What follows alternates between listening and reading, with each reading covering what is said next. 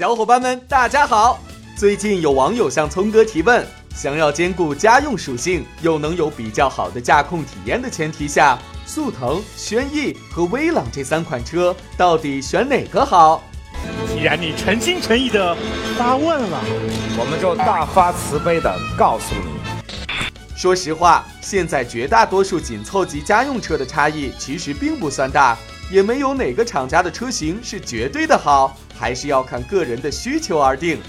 像这位网友的问题，相信是很多小伙伴都会有的需求，因为很多人都是第一次买车，都希望一台车尽可能满足自己的多重要求。这样一来，这三款车中，聪哥比较推荐的就是速腾。具体原因，聪哥来分别说一说。上汽通用别克威朗，威朗的优势在于整体设计营造出了同级中少有的豪华感，尤其是内饰方面，做工和用料已经达到中级车的水准，而且配置方面比较丰富，还有些越级的主动安全配置。在驾控体验方面，威朗的 1.5T 动力参数的确非常漂亮，日常驾驶没有问题。但因为威朗匹配的七速双离合的响应速度不算快，并没有把动力优势发挥到极致。在悬挂方面，威朗采用了瓦特连杆式非独立后悬挂。聪哥一直认为悬挂的好坏在于调教，绝对不存在非独立悬挂就是渣的说法。就威朗而言，瓦特连杆在过弯时对车身姿态的保持确实起到一定帮助作用。不过在舒适与运动的平衡上，确实和一些独立悬挂比起来有差距。综合动力匹配和悬挂的表现，对于注重驾控体验的人来说，威朗还有进步空间。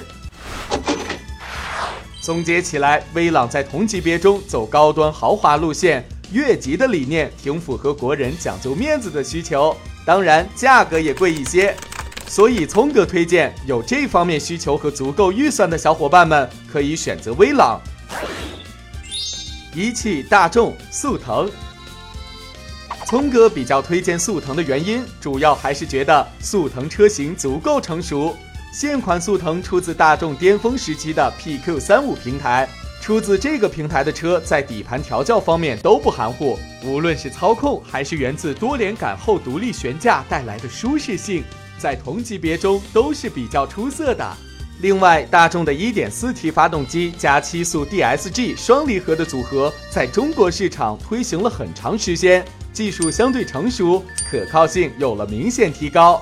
数据虽然比不上威朗的 1.5T，但是匹配的非常好。平时 D 档的换挡很积极，非常注重燃油利用效率，适合在拥堵的城市路段使用。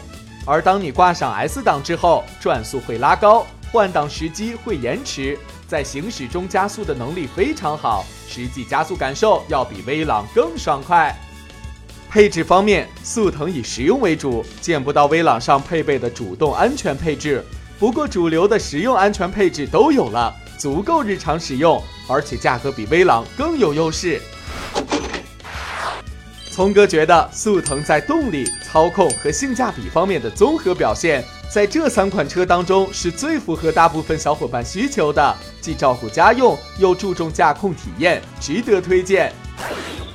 东风日产轩逸，其实理论上讲，轩逸在这三款车里的特点是最鲜明的，主打空间和舒适度。如果单从家庭实用属性来排序，结果必然是轩逸大于速腾，大于威朗。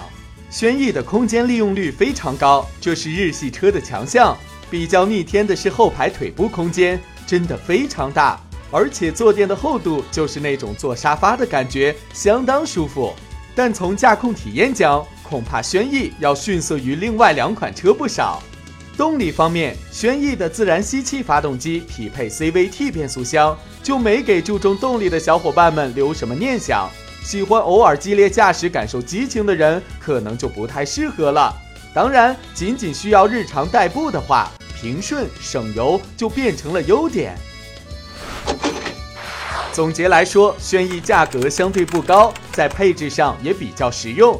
如果对动力没有特殊要求，且看重空间舒适性的，轩逸是个很好的选择。但对于很多国人既要实用又要动力的多重需求来说，轩逸就显得比较偏科了。上面提到的威朗和轩逸，一个更偏重豪华感，一个偏重舒适感。喜欢的小伙伴们可以自己多关注。不过，既要满足个人对动力和操控的热情，也要兼顾实用性和性价比。聪哥还是推荐综合素质最强的速腾，肯定谈不上十全十美，但绝对是最适合这类小伙伴需求的。插播获奖情况：奖品是聪哥独家定制的磁性手机支架，参与方式看这里喽。好了，今天的节目就到这里，我们下期再见。打开微信，添加公众号，搜索并关注“汽车洋葱圈”，更多精彩内容等着你哟。